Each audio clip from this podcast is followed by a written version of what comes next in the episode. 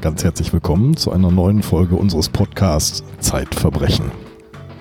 Mir gegenüber sitzt Sabine Rückert, stellvertretende Chefredakteurin der Zeit und Herausgeberin des Magazins Zeitverbrechen.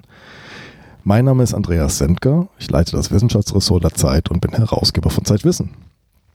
Liebe Sabine, vor dir liegt das aktuelle Heft von Zeitverbrechen. Das können wir nicht vorzeigen, aber du kannst vielleicht mal erzählen, was man darin findet, unter anderem. Ja, wir haben ja im letzten Podcast schon das eine oder andere verraten, was drin stattfindet. Das will ich jetzt nicht wiederholen, nicht, dass wir hier die Hörer anöden. Aber es gibt natürlich noch mehr im Heft zu finden als das, was ich in der letzten Sendung mitgeteilt habe. Wir haben zum Beispiel die Geschichte von Martin Walser, der einen Schwerverbrecher unterstützt Nein. hat weil er, äh, ja, das ist schon allerdings schon ein Also paar wir Jährchen reden von her. dem Schriftsteller Martin Walser. Ja, Martin Walser, der berühmte Schriftsteller Martin Walser hat in den 70er Jahren, als ähm, der große Glaube an die Resozialisierung noch in ganz anderer Weise virulent war als heute, äh, hat er sich eines Schwerverbrechers angenommen und hat versucht, ihn durch Heranführen an die Literatur zum Guten zu bekehren. Das ging allerdings nicht gut aus. Und äh, warum es eigentlich nicht nur nicht gut aus, sondern richtig schrecklich ausging, das können Sie im neuen Kriminalmagazin lesen. Oder eben drei äh, Bildergeschichten, die heißen Die Wendung zum Guten, drei Helden der Strafjustiz. Und da findet man drei schön gezeichnete Geschichten, ganz kurz erzählt. Das Bild steht eigentlich im Vordergrund von großen Fällen der Strafjustiz, die gut ausgegangen sind. Der erste Held ist ein Angeklagter, der zweite Held eine Vorsitzende Richterin und der dritte Held ein Verteidiger. Wir wollen heute reden über eine sehr berühmte Tat. Ich will gar nicht Straftat sagen, merke ich Doch, gerade. es war eine Straftat. Die Frau wurde ja auch dafür bestraft. Also sie hat eine Strafe erhalten. Die wurde revidiert, aber es war eine Straftat. Also, eine, wir reden über eine berühmte Straftat. Und zwar eine Ohrfeige. Eine Ohrfeige. Eine Ohrfeige verabreicht von einer jungen Frau an einen Bundeskanzler. Ist schon ein bisschen her, Es war der 7. November 1968. genau. Äh, ziemlich genau vor 50 Jahren. Deswegen wollte ich diese Sendung unbedingt auch jetzt noch machen, solange wir noch ein Achter am Ende unserer Jahreszahl haben, damit das runde Datum uns erhalten bleibt. Die Frau, die habe ich getroffen. Die ist auch, äh, hat auch ein Achter inzwischen im Geburtsdatum. Äh, das stimmt nicht ganz. Im Februar wird sie 80. Sie heißt Beate Klarsfeld. Und damals, als sie die Ohrfeige verabreicht hat, war sie 27 Jahre alt. Jetzt im Moment gibt es ja äh, gerade ganz viele Treffen der CDU. Damals gab es auch eines, nämlich den CDU-Parteitag in der Berliner Kongresshalle. Ja. Und der Bundeskanzler damals hieß Kurt Georg Kiesinger. ein Bundeskanzler mit einer sehr kurzen Halbwertszeit, der war nicht lange Bundeskanzler. Auf den können wir ja später noch zu sprechen kommen. Zunächst handelt es sich einfach nur um eine junge Frau, eine sehr gut aussehende junge Frau. Ich habe die Fotos ja alle gesehen. Beate Glasfeld war ja damals in allen Zeitungen. Wenn man heute zu ihr reinkommt, in ihr Büro in Paris, dann sieht man eine große Zeit, eine große Zeitungsseite, die Bildzeitung, Seite 1. Und da ist eine wunderschöne junge Frau mit einem Kopftuch. Die schaut so ein bisschen zu Boden. Und oben drüber steht, diese Frau ohrfeigte den Bundeskanzler. Skandal, Skandal. Skandal, Skandal. Und sie war in allen Zeitungen und sie wurde, also alle stürzten sich auf sie und äh, hackten auf sie ein. Die Geschichte war die. Beate Glasfeld ist 1939 geboren worden und zwar in Berlin. Sie, ihre Eltern waren so Nazi-Mitläufer. Also sie ist ja mitten hineingeboren worden in die NS-Zeit. Und ihre Eltern waren ähm, Nazi-Mitläufer, so die üblichen kleinbürgerlichen Nazi-Mitläufer, hat sie später gesagt. Und sie selber fühlt sich immer beengt und von diesen Verhältnissen und äh, möchte raus von zu Hause und geht deswegen 1960 nach Paris um, Als Au-pair-Mädchen. als Au-pair-Mädchen. Genau. Beate Auguste Künzel geht nach Paris. Genau. Und dort ist sie erst Au-pair-Mädchen, später wird sie Sekretärin in einem, im deutsch-französischen Jugendwerk und lernt auf einem Bahnsteig der Untergrundbahn einen jungen Mann kennen. Serge heißt er und mit, Namen, mit Nachnamen Klarsfeld, einen jüdischen Bürger von Paris.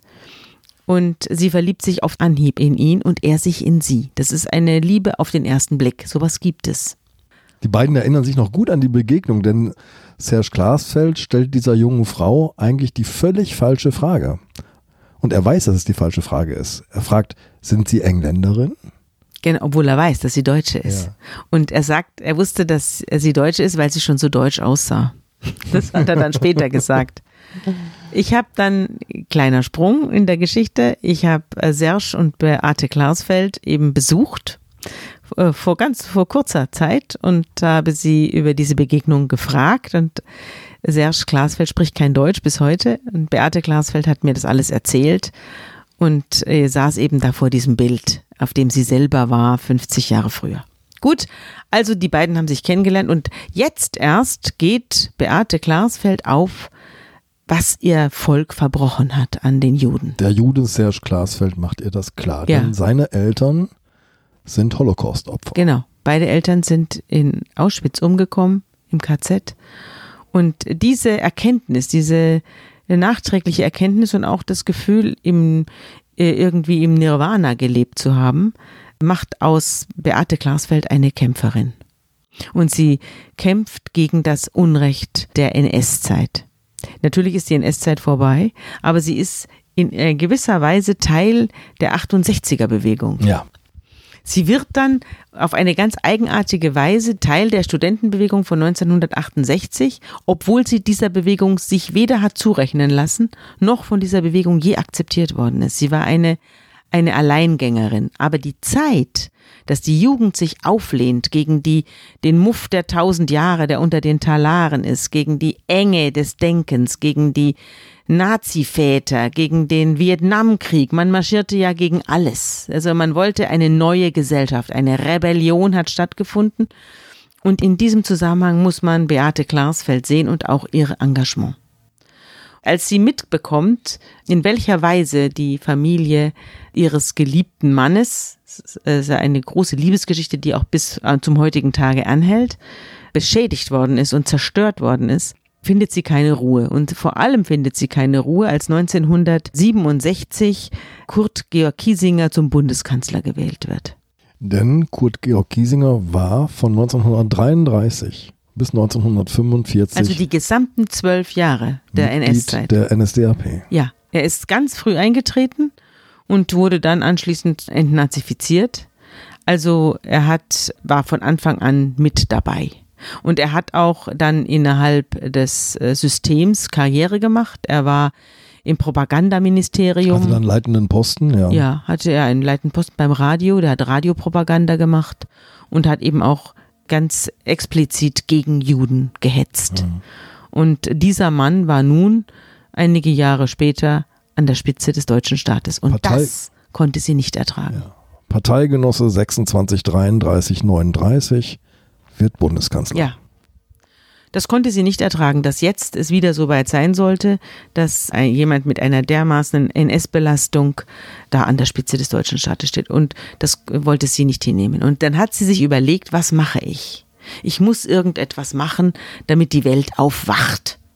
Und sie hat sich dann mehrere äh, Veranstaltungen vorgenommen, an denen Kurt Georg Kiesinger teilnahm und hat dort für Furore sorgen wollen hat also zum Beispiel bei einer Bundestagsdebatte mittendrin Nazi, Nazi von der Besucherbank gerufen. Da beschreibt sie das auch äh, sehr schön in ihren Erinnerungen, diese Überwindung, die ein anständiges junges Mädchen in sich verspürt, die auf einmal Furore machen möchte in einem großen, von mit lauschenden Zuhörern gefüllten Saal. Dieser Podcast wird unterstützt von Random House Audio und der Hörverlag die aus Büchern ausgezeichnete Hörbücher machen. Die Empfehlung heute Neujahr von Juli C. Der überforderte Henning nimmt sich eine Auszeit von Frau und Kindern, um durch die Berge Lanzarotes zu radeln. Doch als er mit seiner düsteren Vergangenheit konfrontiert wird, wandelt sich der scheinbare Familienroman in einen packenden Psychothriller. Schauspieler Florian Lukas liest mit fesselnder Dramatik den neuesten Bestseller von Juli C. Neujahr Ein Hörbuch zum Mitfiebern aus dem Hörverlag.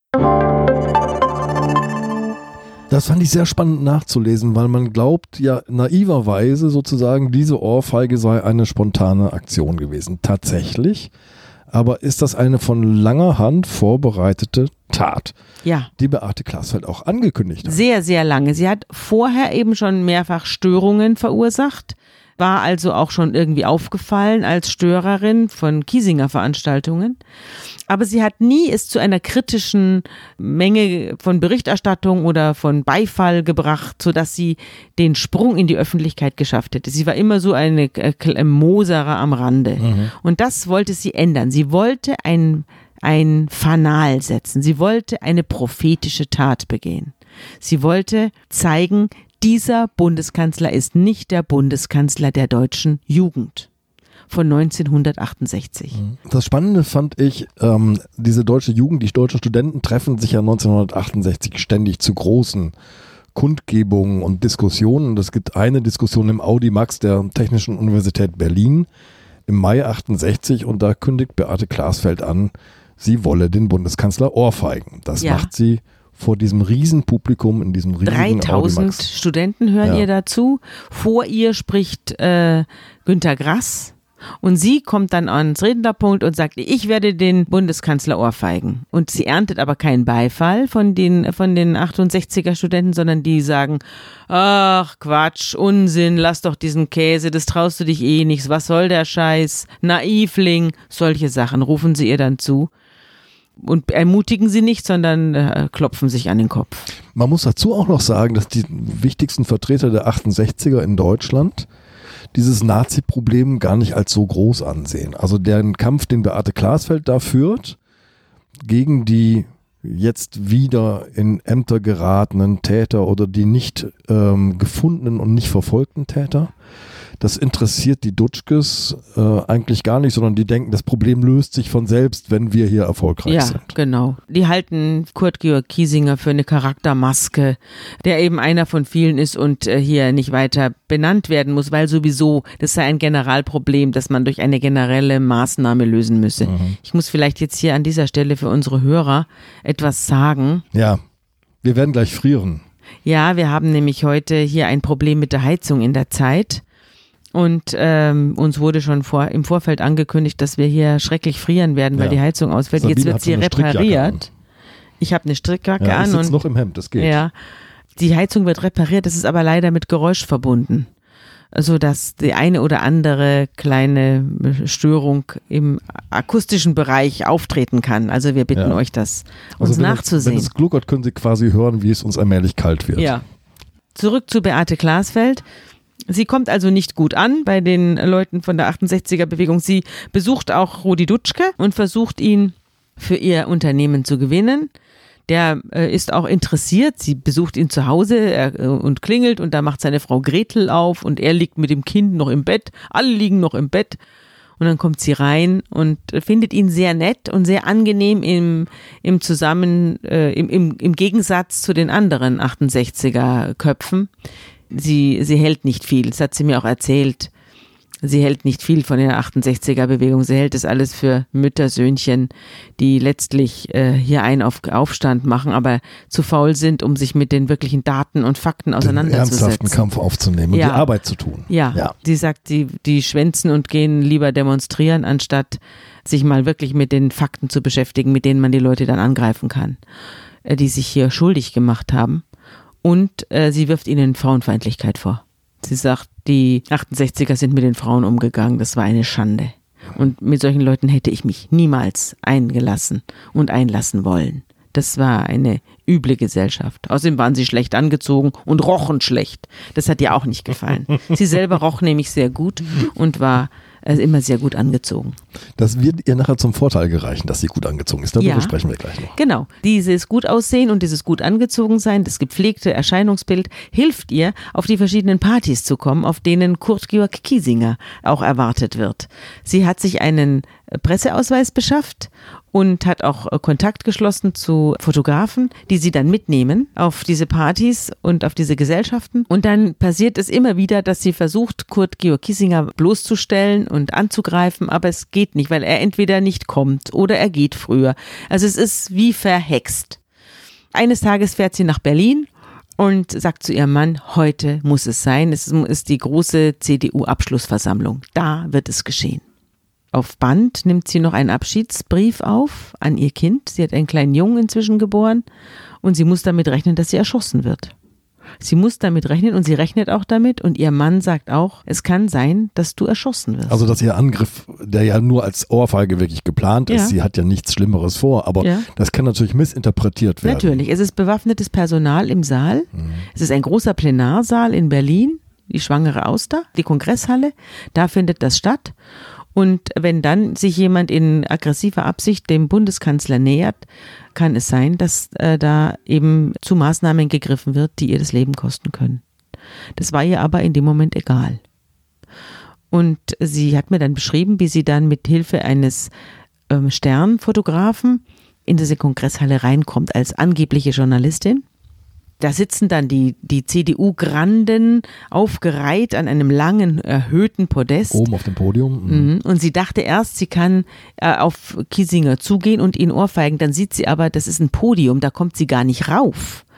Und muss umdenken und umplanen und beschließt dann, sich von hinten an ihn ran zu schleichen. Aber das ist alles abgesperrt.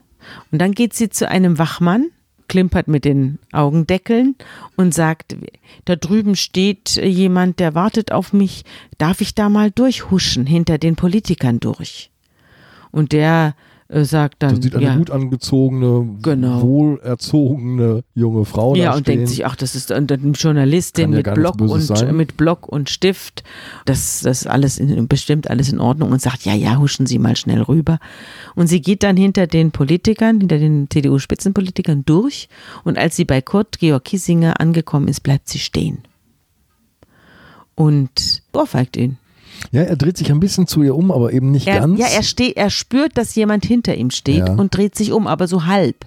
Und dann ohrfeigt sie ihn von hinten äh, und trifft auch so ein bisschen noch sein Auge. Ja sodass er dann im Anschluss, ja. im Anschluss eine Augenklappe trägt äh, zur Demonstration des Angriffs auf ihn und äh, haut ihn auf die Backe und schreit ganz laut Nazi, Nazi. Und jetzt fotografieren alle alle. Die ganze versammelte Presse, die im Raum ist, fotografiert sie. Und auch, auch im Ausland werden diese Bilder dann gezeigt.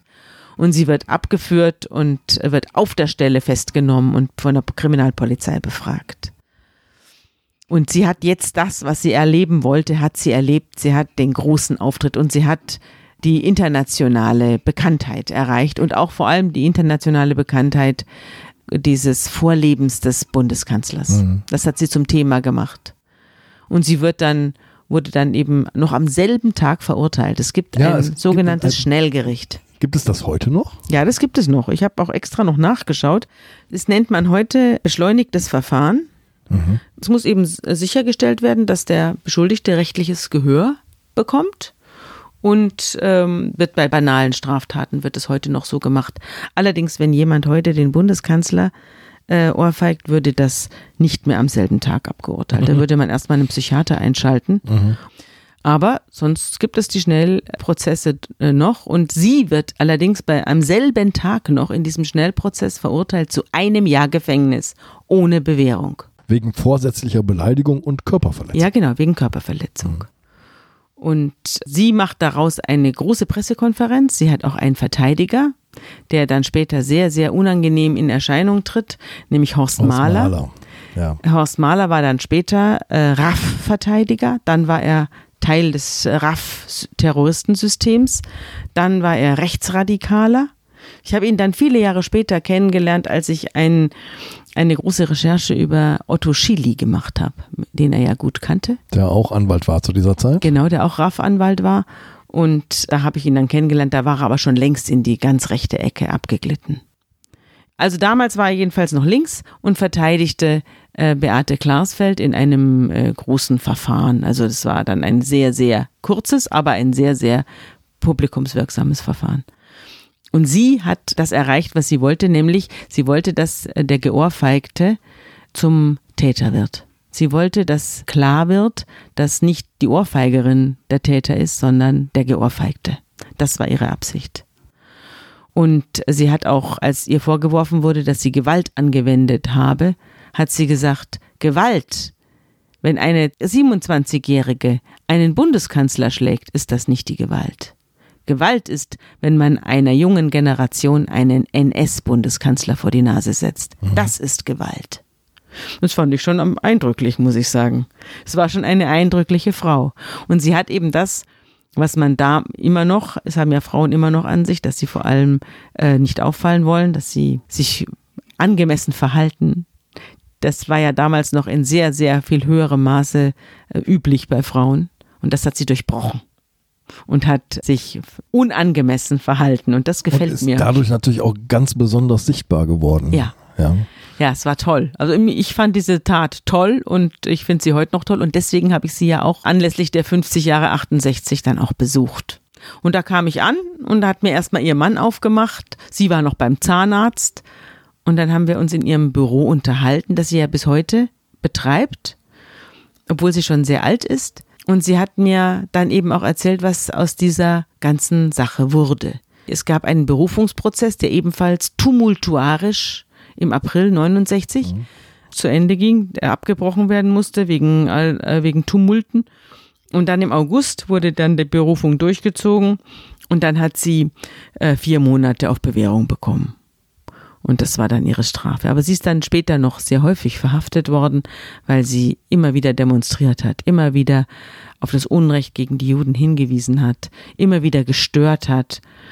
Und ihre tollste Leistung ist ja, dass sie den Gestapo-Chef von Paris tatsächlich hinter Gitter gebracht hat. Kurt das hat sie mit Kurt Lischka, mhm. den hat sie mit ihrem Mann verfolgt und hat ihn dann wirklich hinter Gitter gebracht.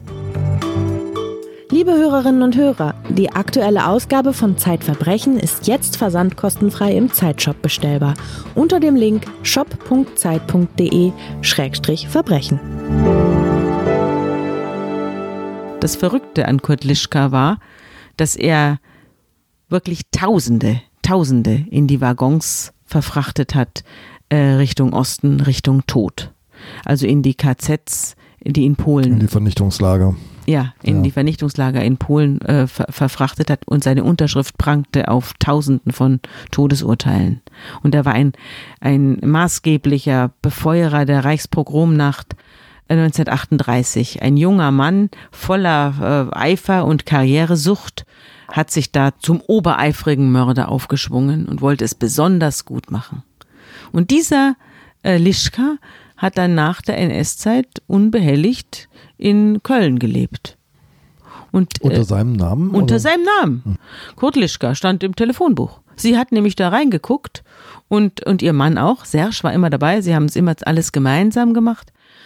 Sie haben in, ins Kölner Telefonbuch geguckt und da stand Lischka drin. Bergisch-Gladbacher Straße, 554, Telefon 63 17 25. Kann man heute noch anrufen, ob da Lischka abhebt, ist fraglich. Das glaube ich nicht. Mhm. Sie aber hat dort angerufen und hat festgestellt, dass er dort unbehellig lebt und dass er zwar in, Fra in Frankreich äh, gesucht wird, aber nicht in Deutschland. Das fand sie ungeheuerlich, dass die deutsche Strafjustiz äh, darauf nicht reagiert hat. Man muss auch vielleicht wissen, dass diese ganze Zeit, Ohrfeige, Lischka, das waren alles diese Jahre, in denen die Strafjustiz angefangen hat, diese NS-Taten überhaupt erst zu verfolgen. Da gab es den berühmten Generalstaatsanwalt äh, Fritz Bauer, ja. der gegen die ganzen Schwerkraft, die Schwerkraft seiner Behörden, die Verfolgung dieser Mörder überhaupt erst durchgesetzt hat. Dessen Geschichte sehr eindrucksvoll verfilmt worden ist. Ja, gerade. mehrfach mhm. verfilmt worden mhm. ist und äh, der ein ganz, ganz großer Held der deutschen Strafjustiz ist. Aber extrem arbeiten musste, um sich damit durchzusetzen, gegen die Widerstände, gegen das Lassmal, gegen die Trägheit sozusagen. Ja, gegen Sowohl letztlich des auch politischen Systems wie auch des juristischen Systems. Ja, und letztlich auch das, gegen das große, wir waren es doch alle irgendwie. Ja. Nicht? Und äh, das wollte sie auch äh, Beate Klarsfeld. Und Beate Klarsfeld wollte, dass dieser Lischka hinter Gitter kommt. Erstmal ist sie nach Köln gefahren, in die Bergisch-Gladbach-Straße und hat sich vor seinem Haus aufgebaut, zusammen mit ihrem Mann. Und irgendwann, nachdem nichts passierte, hat sie dann geklingelt. Und dann machte Frau Lischka oben auf und dann gingen sie rein und haben sich als Journalisten vorgestellt. Serge hatte ein Fotoapparat dabei und sie selber wieder einen Schreibblock und haben gesagt, ja, wir würden Ihnen gern ein paar Fragen stellen. Und Lischka kam da aus dem Nebenzimmer völlig verdattert. Und dann haben sie ihm äh, Unterlagen vorgelegt und haben gesagt, das sind Todesurteile hier. Äh, das sind Exekutionsurteile, das sind äh, Transporturteile für und Juden. Überall ihre Unterschrift. Und überall ihre Unterschrift. Was sagen Sie dazu? Und er sagte nichts, er war sprachlos und blätterte mit zitternden Händen diese Unterlagen durch. Und dann sagte Frau Klarsfeld zu ihm, ja, und das haben wir alles gefunden. Das ist alles aufbewahrt worden. Sie haben gedacht, das ist im äh, Feuersturm des Endkampfs untergegangen. Nein, wir haben es noch. Und da steht Ihre Unterschrift. Und wir werden Sie zur Rechenschaft ziehen. Da können Sie aber drauf wetten. Da beschreibst du eine ganz wichtige Seite von Beate Klasfeld, nämlich sie ist nicht mehr nur diese wütende junge Frau, die Protestlerin, sondern sie ist auch eine akribische Arbeiterin. Sie sucht, sie äh, sammelt Beweise zusammen. Ihr Büro äh, arbeitet beständig daran, Dinge zusammenzutragen, Hinweise zusammenzutragen und schließlich sichtbar zu machen, was die Menschen, die sie da verfolgt, getan haben und ja. warum sie verfolgt werden müssen. Ja. Und das hat sie auch bei Kurt Georg Kiesinger getan. Da hat sie ja mit allen Mitteln gearbeitet und mit, mit Hilfe von amerikanischen Quellen, von ostdeutschen Quellen auch. Das hat man ihr dann später sehr ja. zur Last gelegt. Aber hier bei Lischka war es so, dass sie dann ging und nach einiger Zeit kam sie wieder und hatte einen Filmkameramann dabei. Und sie wollten Kurt Lischka entführen und das filmen. Sie wollten ihn nach Paris entführen. Sie wollten um, ihn nach Paris ihn entführen, um ihn, dort, um ihn dort den Behörden zu übergeben. Mhm. Erst haben sie Kurt Lischka gefilmt, das kann man auch heute noch im Internet angucken. Das ist unglaublich. Äh, sie spricht ihn an äh, und als er merkt, dass er gefilmt wird, fängt er an zu rennen. Also er rennt dann vor der eigenen Vergangenheit davon. Das ist eine ganz eindrückliche Filmpassage. Und äh, später versuchen sie dann, ihn zu entführen und da, das geht aber dann in die Hose. Also sie, sie, er ist viel zu groß, er ist zwei Meter groß und sie kriegen ihn dann irgendwie nicht niedergeschlagen und sie haben auch Chloroform dabei, auch das funktioniert nicht und er schreit dann um Hilfe, dann kommen Leute, dann kommt die Polizei und dann müssen sie selber laufen und äh, entkommen dann der Situation, aber sie wissen, er wird sie nicht anzeigen, weil er kein Interesse daran hat, öffentlich zu machen. Warum? Sie ihn haben ja. entführen wollen. In dem Moment haben sie die Öffentlichkeit. Ja. Die sie haben es aber dann später doch geschafft, dass er in Deutschland vor Gericht gestellt und auch verurteilt wurde. Eine sehr eindrucksvolle Frau. Du hast gesagt, eine prophetische Tat war diese Ohrfeige. Mhm. Denn sie hat natürlich zu einem großen Teil dazu beigetragen, dass diese Aufarbeitung des NS-Unrechts, dass die Täter, die überall versteckt waren, im Ausland wie in Ämtern, in öffentlichen Ämtern, dieselben verloren haben und verfolgt wurden. Ja. Sie hat später ja auch den, das Bundesverdienstkreuz bekommen, zusammen mit ihrem Mann, wegen der Aufarbeitung der NS-Verbrechen. Aber sie hat zu mir gesagt, in Wirklichkeit habe ich diese Ehrung des deutschen Staates bekommen, weil ich damals Kurt Georg Kiesinger geohrfeigt habe. Mein Leben basiert auf dieser Ohrfeige. Und das ist eben eine prophetische Tat, dass man etwas riskiert und etwas macht, was Mut erfordert und was ein Zeichen setzt. Am 27. Februar 2012 haben Sie die Linken, die Partei Die Linke, für das Amt der Bundespräsidentin mhm. nominiert. Mhm. Trat dann an gegen Joachim Gauck. Mhm. Hat natürlich verloren, hat aber natürlich hat verloren. einen Achtungserfolg erzielt. Und ich habe mich damals auch gefreut, als ich das gehört habe, dass sie antritt. Ich, es war natürlich auch wieder nur eine symbolische Tat, dass sie angetreten ist. Und dass die Linke sie aufgestellt hat, das fand ich auch wirklich originell. Und äh, es war klar, dass sie es nicht werden würde. Und es gab noch was direkt nach der Ohrfeige. Als sie nach Paris zurückkehrte, kriegte sie nämlich Rosen geschickt. Und ja, von Heinrich Böll. Ihr Mann sagte zu ihr, diese Ohrfeige war das Beste, was du in deinem ganzen Leben getan hast. Und sie werden dich dafür ehren, aber noch nicht jetzt, sondern wenn du alt bist. Und genau das geschah auch. Und von Heinrich Böll bekam sie Rosen, einen großen Strauß roter Rosen. Und dafür hat sich Heinrich Böll dann auch erklärt. Also er wurde angegriffen von ähm, Günter Grass. Grass, Mhm. ja, der sagte so ein Unfug, diese Ja. Ohrfeige, der hielt das alles für Quatsch und hat dann äh, Böll angegriffen, weil er ihr Rosen geschickt hat. Und Böll hat dann in der Zeit einen langen Artikel darüber geschrieben, warum er Beate Klarsfeld Rosen schickt und warum er ihr weiter Rosen schicken wird. Und er hat eben gesagt, dass sie sich etwas getraut hat, was sich die anderen nicht getraut haben und dass er ihr diese Rosen schickt für alle die, die ihr gerne Rosen schicken würden, aber sich das nicht erlauben können, weil sie sonst morgen rausfliegen aus ihrem Betrieb. Ähm, aber er würde es tun, weil er ist freier Schriftsteller, er kann sich das leisten. Und er tut es auch für seine Mutter, die im Zweiten Weltkrieg von einer Luftmine getroffen worden ist und von dies, letztlich von diesem Mörderregime umgebracht worden ist und die der beste Mensch in seinem Leben gewesen ist. Deswegen schickt er Beate Klausfeld Rosen. Für eine sehr berühmte Ohrfeige. Ja, Liebe Sabine, ganz herzlichen Dank. Wir sprechen in zwei Wochen weiter. genau. Darauf freue ich mich sehr. Ich mich auch und bis dahin, Andreas.